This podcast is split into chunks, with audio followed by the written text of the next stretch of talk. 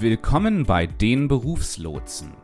Dieser Podcast ist für Menschen, die mitten im Beruf stehen und beruflich und persönlich weiterkommen wollen.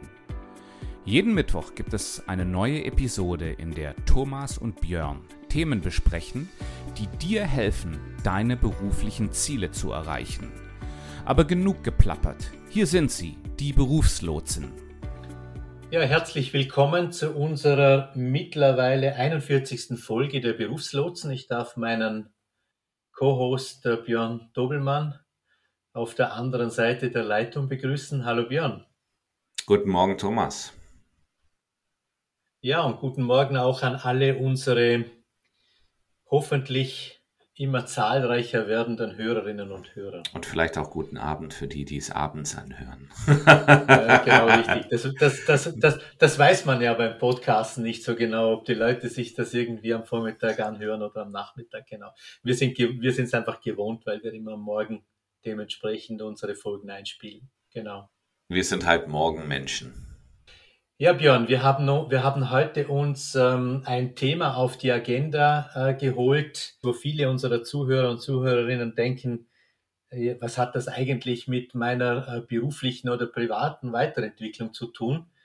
Ähm, das Thema Gewohnheiten. Bereits vor längerer Zeit uns mal über einen, ich glaube, einen US-amerikanischen Autor namens James Clear unterhalten, der ein Buch geschrieben hat über ähm, die mehr oder weniger großen Veränderungen, die durch minimale oder die großen Resultate, die durch minimale Veränderungen oder minimale Gewohnheiten ähm, entstehen können, geschrieben hat.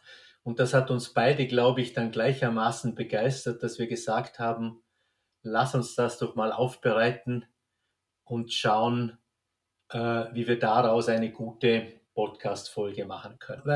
Was, was hat das Thema denn so mit dir zu tun oder was spricht dich denn an diesem Thema an?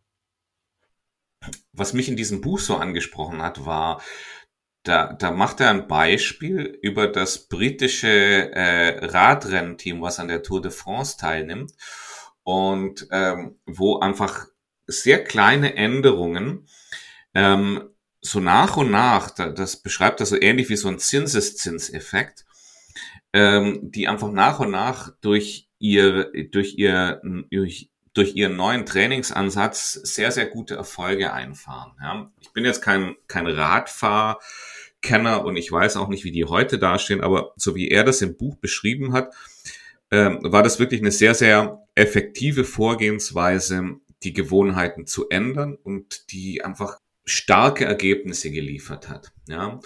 Und, ähm, und ich glaube, dass sich das eben auch in unser aller Alltag ähm, positiv beziehungsweise negativ auswirkt. Also die, diese, ähm, die, die Gewohnheiten, die wir so mit uns rumschleppen. Ja?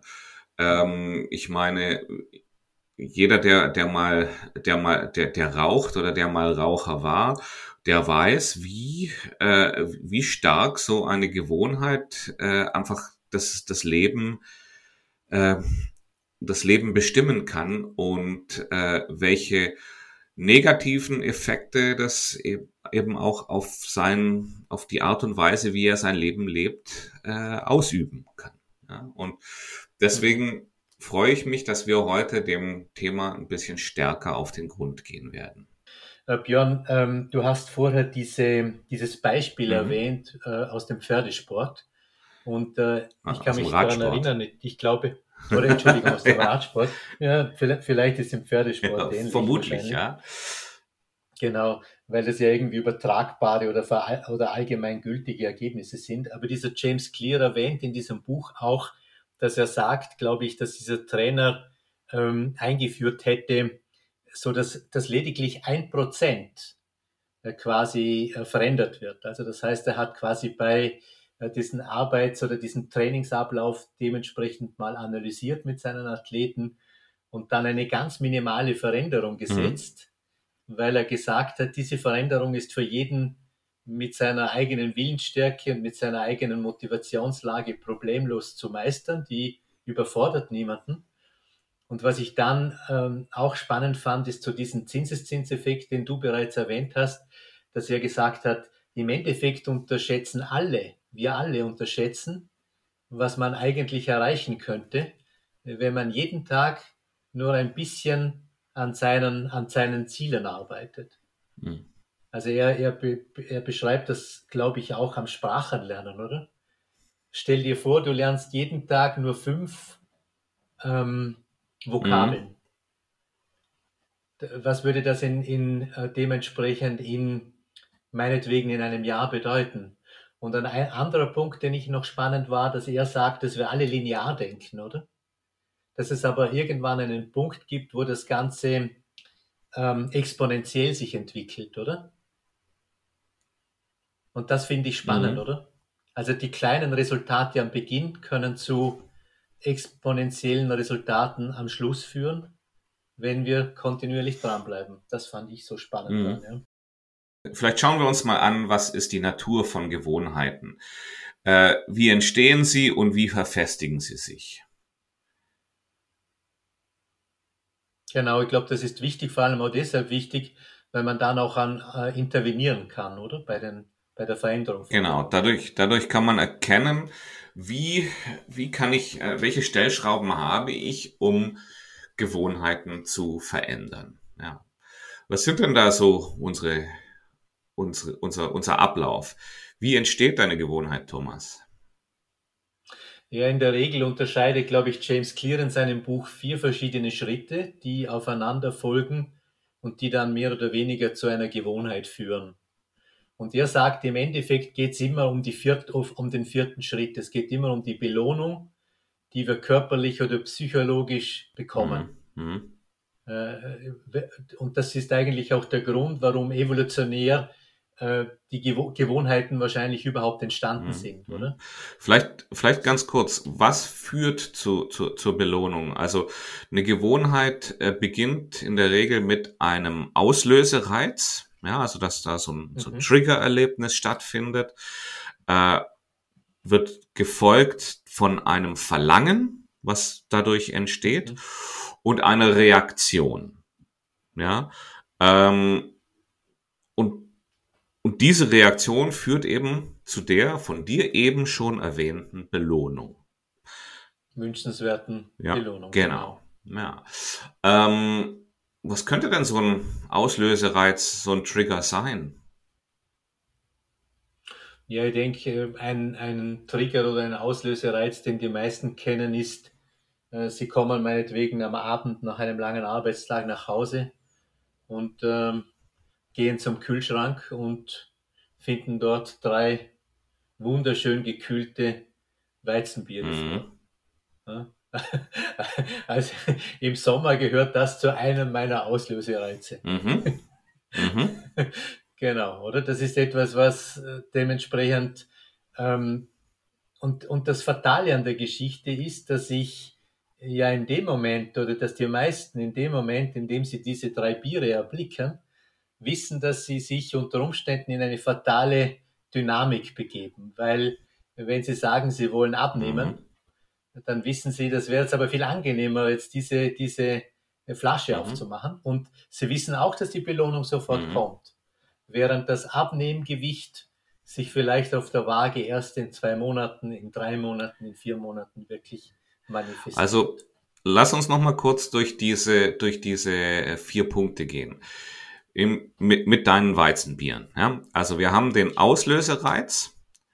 Das heißt, ich öffne den Kühlschrank und die Flaschen, die stehen schon nebeneinander und klimpern so leicht beim Aufmachen und die sind so leicht von außen beschlagen. Ja, die sehe ich dann da und äh, das, das, das, sieht, das sieht gut aus. Was dann daraus entsteht, ist das Verlangen, dieses Bier zu trinken und diesen erfrischenden und, äh, und, und ähm, angenehmen Effekt vom, vom Bier zu spüren. Ja?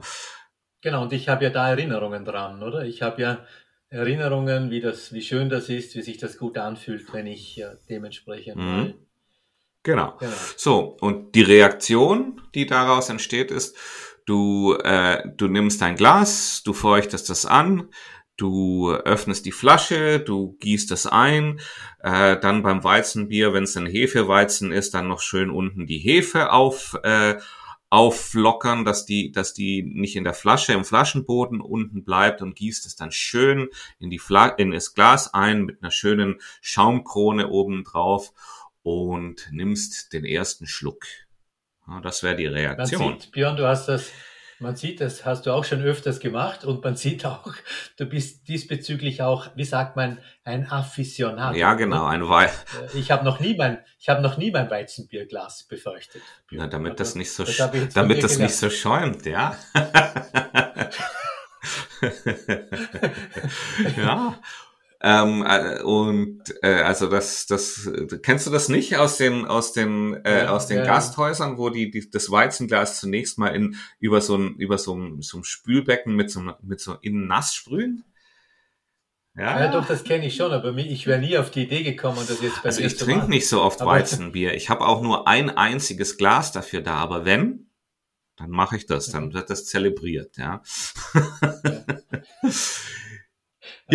die Belohnung ist dann dieser erste Schluck. Ja? Und, ähm, und wir werden dann später noch drauf zu sprechen kommen, ja, ähm, diese Kurzfristigkeit versus Langfristigkeit, ja, aber kurzfristig ist das natürlich eine extreme Belohnung, so diesen ersten schönen kühlen Schluck, den ich da trinke, ja.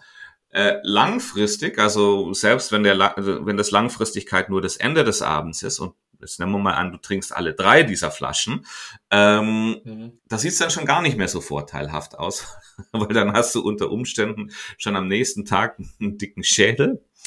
Ähm, aber da kommen wir ja noch später drauf, ja. Mhm. Genau, und was vielleicht noch wichtig ist bei der Belohnung, dieser Schluck führt natürlich dazu, dass Glückshormone dementsprechend ausgeschüttet werden. Da ist ja unser Körper relativ mhm. schlau, dass er das sofort mhm. belohnt.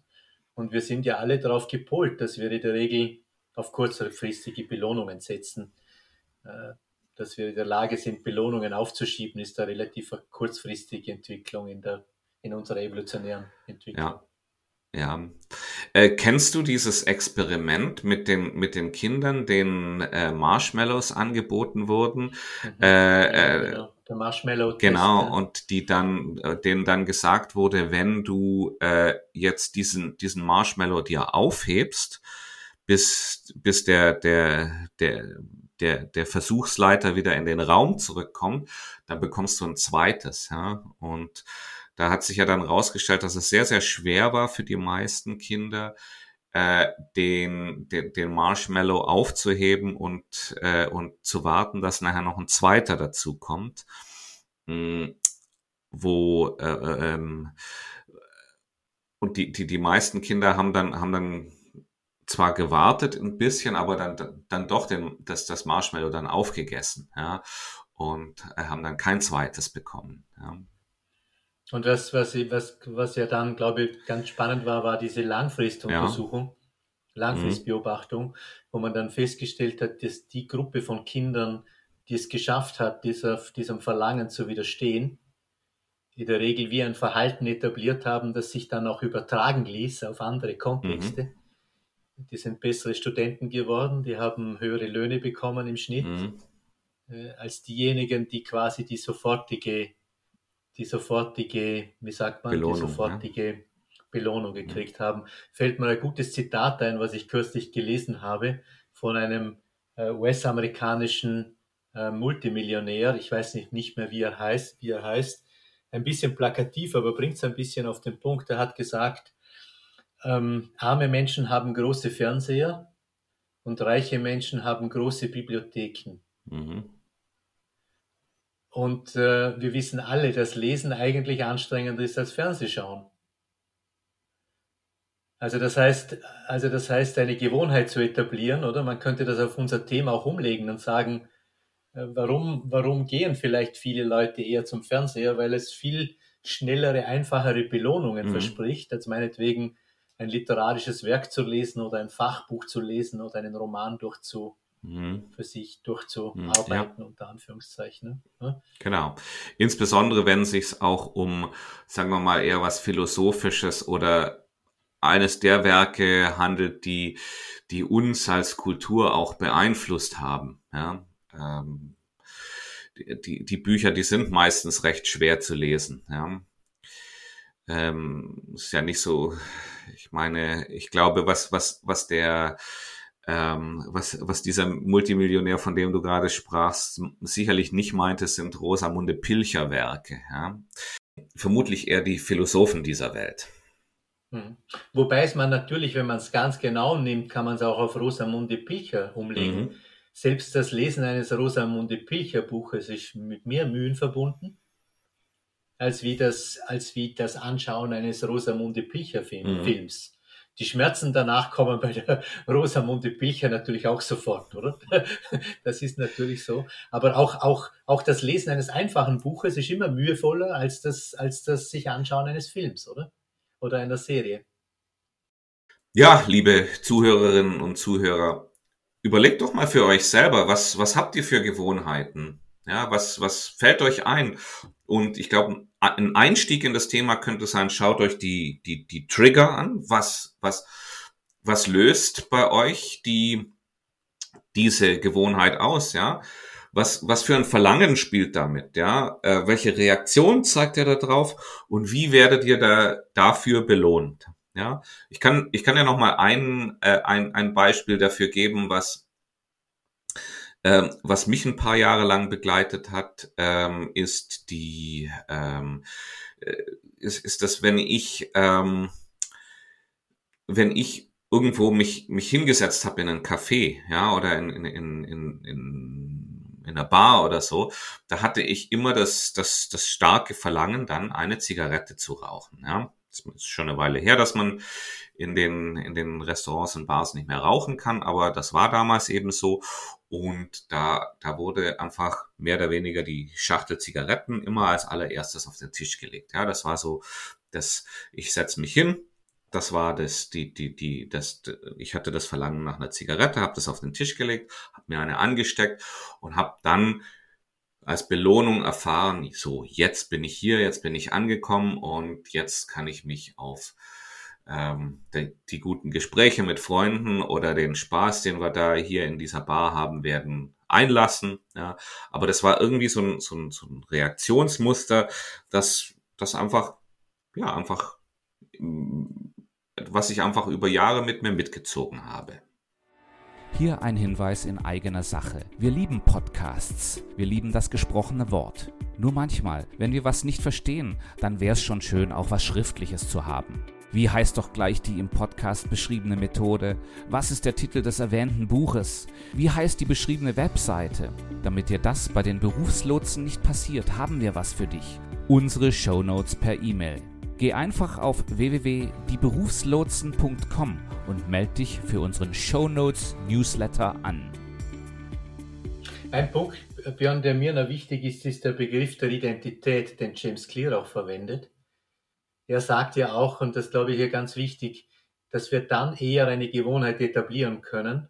Nicht, wenn wir beispielsweise sagen, äh, nicht, wenn wir beispielsweise sagen, wir wollen mit Rauchen aufhören.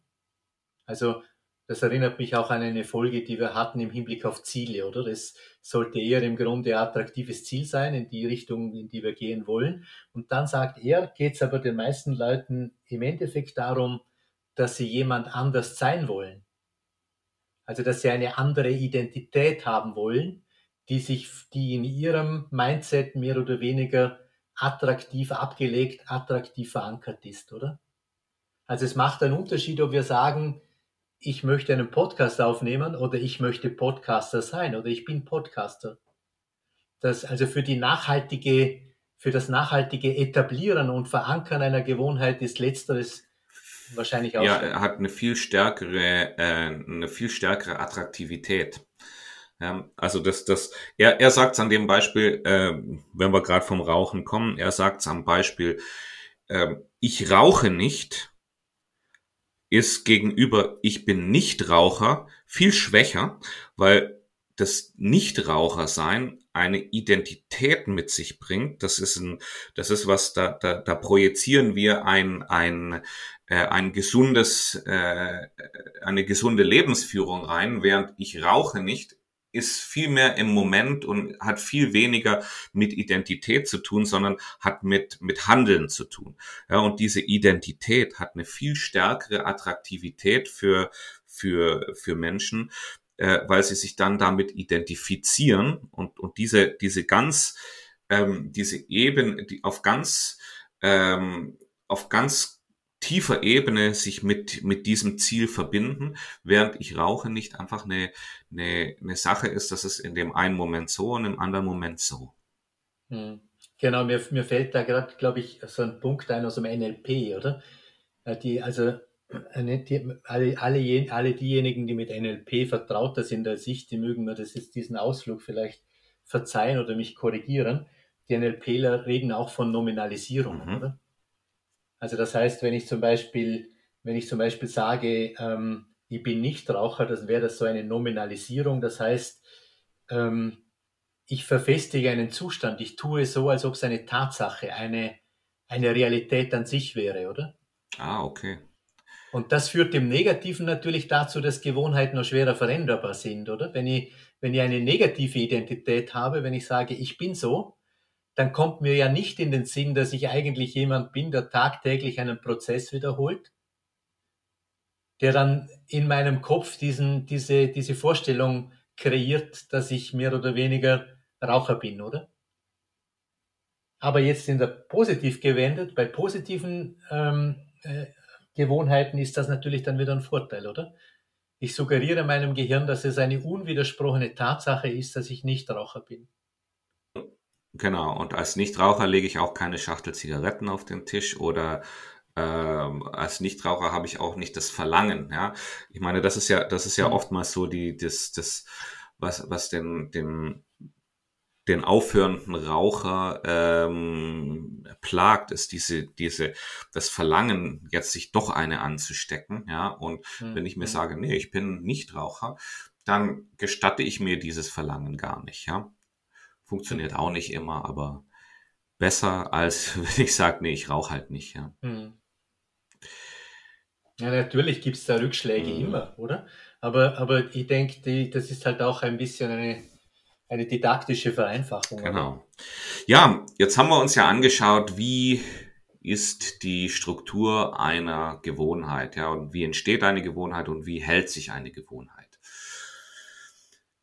Jetzt sollten wir uns noch anschauen, wie arbeiten wir eigentlich an Gewohnheiten? Wenn wir jetzt sagen, wir möchten eine gewisse Gewohnheit einfach ablegen, ja, wie gehen wir da vor, Thomas?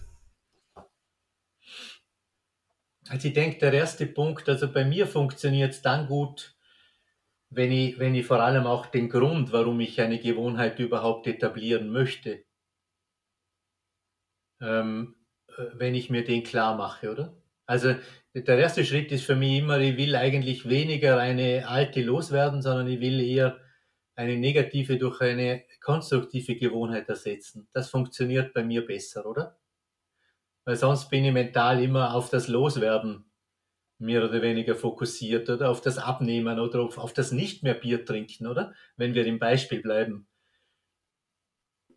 Damit ist es so, dass du eben sehr viel Willenskraft aufbringen musst, ja. Ähm, und das ist vielleicht auch noch ein Punkt, den ich, den ich am Buch äh, von James Clear sehr, was, was mir sehr gut dabei gefallen hat, war diese Beschreibung, dass, äh, dass wir eben äh, mit Willenskraft eine endliche Ressource haben. Also ich kann, ich, ich kann mich nur äh, nur so oft zusammenreißen und sagen, ich mache das jetzt nicht, ich mache das jetzt nicht, ich mache das jetzt nicht. Beim, beim vierten oder fünften Mal ist, ist da meine, ist da meine, ähm, habe ich nicht mehr genügend Willenskraft und bringe das eben nicht wieder fertig. Ja? Ähm, und wenn man eben eine, eine Gewohnheit aufgeben möchte, dann muss man diesen, dieses, diesen Fakt einfach ähm, muss man diesen Fakt einfach akzeptieren, dass, dass man sicherlich sagen kann, ich mache das jetzt nicht, aber das funktioniert nur für gewisse Zeit. Der, äh, der Punkt, der, der mir dann noch wichtig ist, du sagst, Willenskraft ist nicht unerschöpflich und vor allem nimmt sie auch im Laufe des Tages ab, oder? Also wir haben dann mehr Willenskraft, wenn wir ausgeruht sind und wir haben automatisch, nehmen wir Zuflucht zu Gewohnheiten, weil sie weniger Willenskraft notwendig machen, wenn wir Mhm. müde sind. Ja. Das denke ich Also vor dem Hintergrund einfach müssen wir uns auch noch mal anschauen, die die die die das der, der, die Struktur der Gewohnheit äh, können wir uns hier zunutze machen. Ja, wir haben ja wir haben ja immer am Anfang diesen Auslösereiz, diesen Trigger. Ja, und ähm, wenn wir diesen Trigger abstellen, ja, dass wir eben diesen Auslösereiz ha nicht haben. Ja, also Thomas, in deinem Fall, wenn du das nächste Mal zum Einkaufen gehst, dann kaufst du einfach kein Weizenbier. Ja, dann steht das auch nicht bei dir im Kühlschrank. Dann tritt auch dieser Auslösereiz nicht äh, in, in, in Kraft. Ja, dann entsteht auch dieses Verlangen nicht. Dann machst du auch keine Reaktion, dann hast du auch keine Reaktion, dann geht das, dann machst du auch kein Bier auf, schenkst es ein, befeuchtest das Glas und machst eine schöne Schaumkrone. Und die Belohnung, die fällt dann auch weg, ja. Aber es ist, es ist, wie gesagt, du brauchst in dem Fall keine Willenskraft dafür, weil das Bier Mhm. gar nicht im Kühlschrank steht. Beziehungsweise du brauchst die Willenskraft dann, wenn du es nicht kaufst am Anfang. Und wenn du jeweils Mhm. immer am Vormittag einkaufst, dann hast du Mhm. wahrscheinlich auch eher die Willenskraft darauf zu verzichten, oder? Ich denke, ein wichtiger Punkt, Björn, weil du das jetzt gerade noch ins Spiel bringst, oder? Ich glaube, James Clear sagt, es gibt zwei Möglichkeiten, oder? Du kannst entweder eine, eine Gewohnheit attraktiver machen, die wünschenswert ist, oder du kannst die Hürde zu einer Gewohnheit, die negativ ist, Erhöhen, ja. höher Mhm. machen, mehr Genau. oder weniger, oder? Und das wäre letzt, das wäre jetzt im Grunde Genau. letzteres Hast du, gewesen. hast du ein. Beispiel für die andere Seite, wie man die, die, die, die Hürde für eine Gewohnheit, die man fördern möchte, äh, runtersetzen kann, dass es einfacher wird? Ja, eine Möglichkeit, die James Clear auch vorschlägt, ist, sie zu koppeln mit einer positiven, mit einer positiven Gewohnheit, oder? Er sagt ja auch, es gibt in der Regel dann halt schon auch äh, Gewohnheiten, die vielleicht nie an sich lustig sind. Aber wenn ich jetzt beispielsweise auf, auf Pianomusik stehe und meine Steuererklärung meinetwegen vor dem Background von, von äh, Pianomusik mache, weil das bei mir positiv konnotiert ist, oder wenn ich jetzt bei der Steuererklärung mir ein Weizenbier aufmache, weil das positiv, weil, da, weil das positiv konnotiert ist, oder? Dann tue ich mir vielleicht mit der Steuererklärung leichter. Na, war das natürlich Vielleicht, nee, vielleicht, dann vielleicht zahlst du dann, dann, dann in dem Jahr ja auch etwas mehr Steuern. Genau, zumindest wenn ich viele Ja, genau. trinke. Aber, aber ich glaube, der Effekt, ich glaube, kann man die Logik kann man ganz gut nachvollziehen, oder? Man kann äh, in der Regel etwas Positives dranhängen oder, oder, oder als quasi, ja, als Begleitmusik quasi tun, um dann die Gewohnheit an sich attraktiver zu machen. Aber der Punkt, den du vorher noch erwähnt hast, Björn, du hast gesagt, wie, wie können wir Gewohnheiten verändern, mehr oder weniger. Und du hast mich gefragt, wie was ich da meine, was da das Wichtigste ist. Und mir ist da noch aufgefallen, also zum einen muss es ein positives Ziel sein. Und was mir noch wichtig ist, ich achte auch darauf, dass es mein Ziel ist. Also ich über, man, wir übernehmen ja viele Dinge, die gar nicht unsere Ziele sind, als unsere Ziele. Es könnte auch meine Frau finden, dass es nicht so gut ist, dass ich Weizenbier trinke. Ah, okay. Hm, hm. Also wenn das ein Ziel ist, dass ich mir überstülpe, dass ich, wenn ich etwas, eine Gewohnheit etablieren möchte, weil jemand anderer die Gewohnheit gut findet, dann ist das natürlich von vornherein in vielen Fällen zum Scheitern verurteilt. Diese Gewohnheit muss für mich schon auch ein positives Resultat und eine positive Auswirkungen haben. Wir haben uns jetzt den einen Punkt angeschaut, wie das, ich glaube, das steht mal am Anfang, oder? Der Grund, warum will ich eine Gewohnheit verändern und was soll vielleicht eine positive Gewohnheit sein, die am Ende steht, oder? Wenn ich sie etabliert habe. Das ist einmal ganz, ganz wichtig. Ähm, um jetzt irgendwie da intervenieren zu können, muss ich ja eigentlich auch wissen, ähm, was triggert diese Gewohnheit. Da, da waren wir jetzt bei unserem Weizenbierbeispiel. Und unter Umständen kann ich auch mehr oder weniger ähm, ein bisschen auch klar machen für mich selber. Manchmal passiert das ja zum selben Zeitpunkt oder oder auch an einem selben Ort, oder? Also tendenziell geht man irgendwie halt irgendwann am Abend mal zum Kühlschrank oder man, man kommt nach Hause. Also man kann dort auch Unterbrecher setzen, wenn man weiß, dass das dort ist, oder? Ich könnte zum Beispiel, wenn ich mir das bewusst mache, äh, bereits die Sportkleidung ins Vor in den Vorraum stellen, dass ich fast drüber stolpere, wenn ich nach Hause komme, oder? Beispielsweise. Ja, ja ich meine, es ist, es ist so, äh, ich habe ich kenne das, ich kenne das auch, wenn ich abends zum Beispiel von der Arbeit nach Hause komme und mir als allererstes die Turnschuhe anziehe, ja, und meine Sportkleidung anziehe, dann ist die Hürde, dann wirklich auch nochmal irgendwo ein bisschen laufen zu gehen, natürlich viel geringer, als wenn ich, wenn ich äh, einfach in meiner Arbeitskleidung bleibe und dann weiß, och, jetzt muss ich mich erst umziehen und dann äh, und dann muss ich noch den Müll runterbringen und so weiter. Ja, dann, dann, dann, dann schiebe ich so viel dahin, dass ich nachher sage so, boah, nee, heute Abend bleibe ich zu Hause, gehe ich nicht laufen. Ja.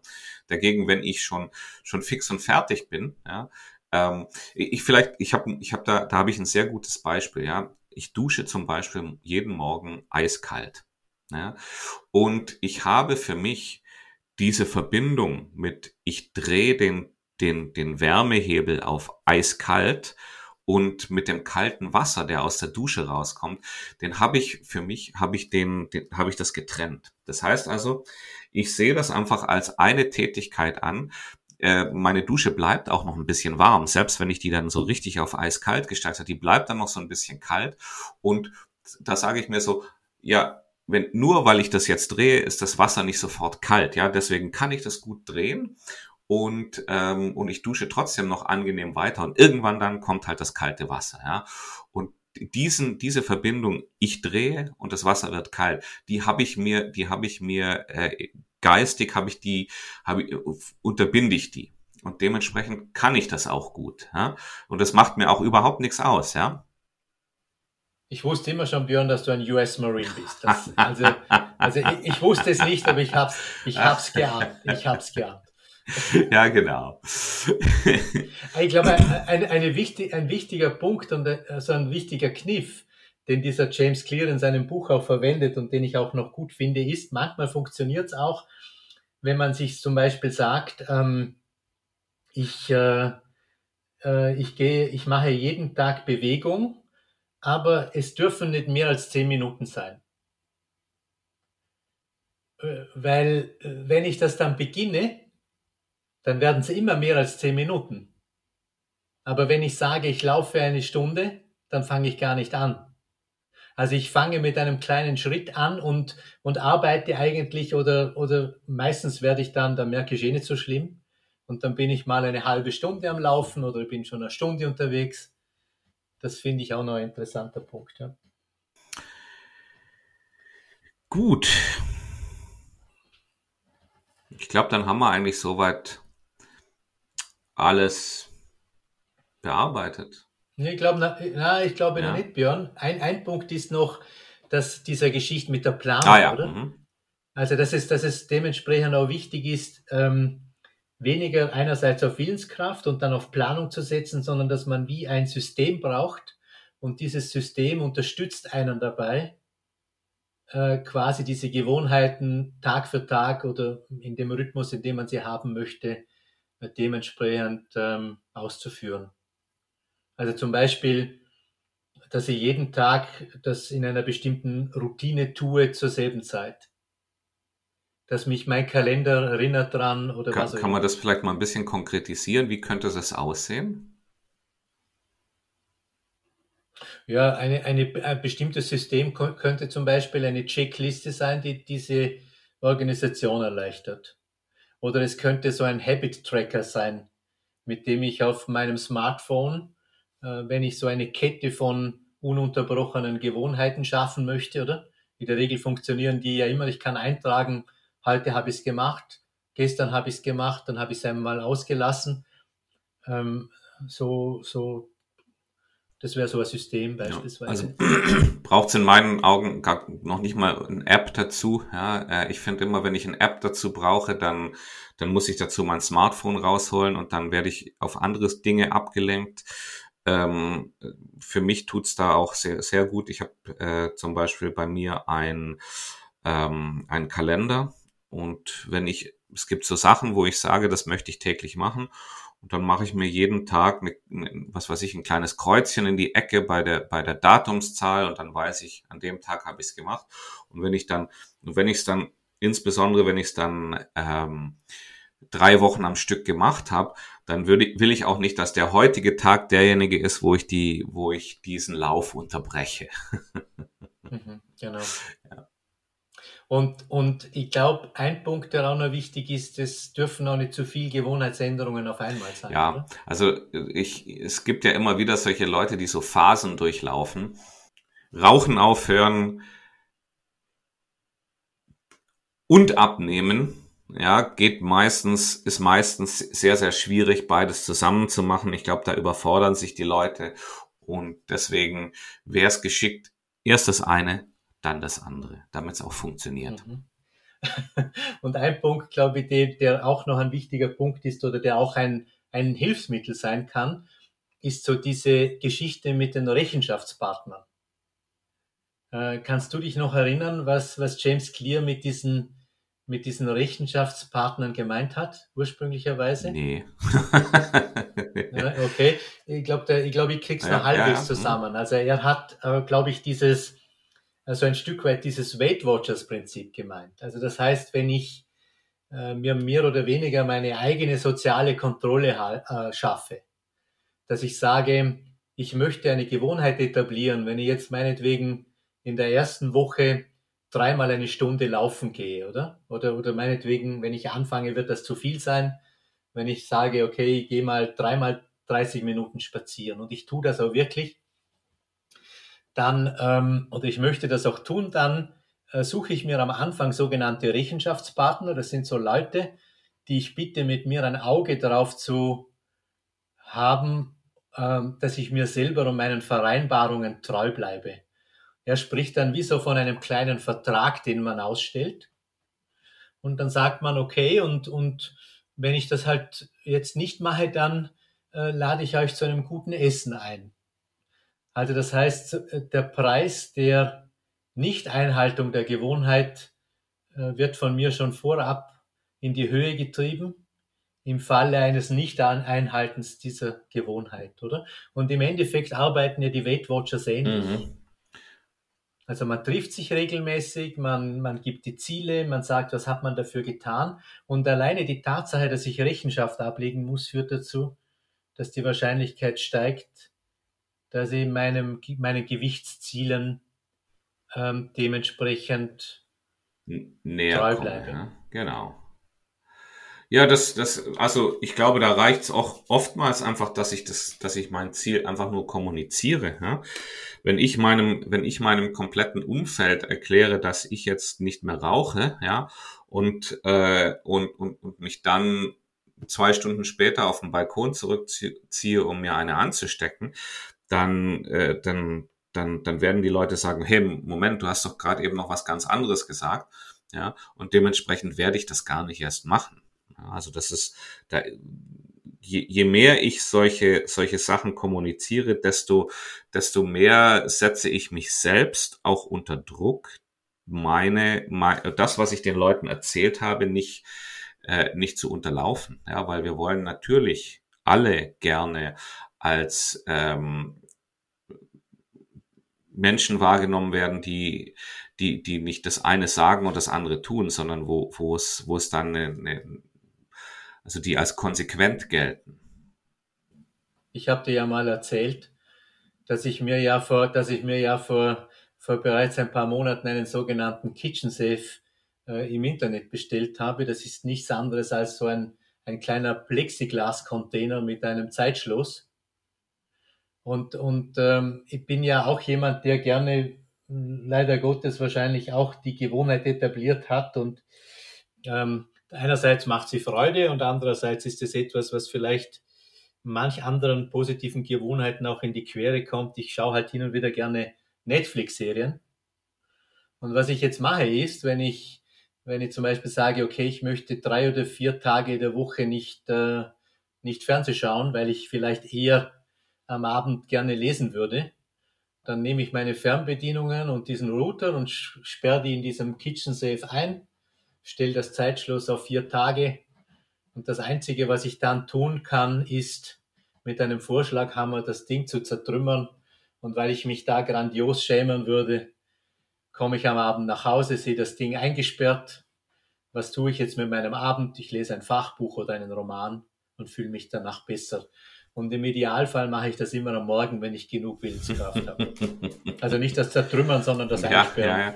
Also äh, wenn ich das recht verstehe, so ein Kitchen Safe ist, eine, ist ein, ein Container mit einem Zeitschloss, äh, wo ich Dinge reinsperren kann äh, und, und sagen kann, erst in, was weiß ich, so und so viel Zeit öffnet sich dieses, dieses Ding wieder von alleine.